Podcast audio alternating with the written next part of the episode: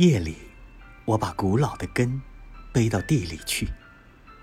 青蛙绿色的小腿，月亮绿色的眼窝，还有一枚绿色的子弹壳，绿色的，在我脊背上纷纷开花。